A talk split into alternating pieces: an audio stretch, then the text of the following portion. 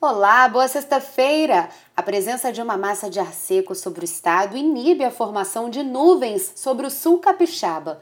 O sol aparece com força já pela manhã e a temperatura sobe rapidamente ao longo do dia. A sensação é de calor durante a tarde e não existem condições para chuva. Para saber mais sobre o tempo, acompanhe a programação da TV Vitória e da Rádio Jovem Pan. Bom fim de semana e até amanhã!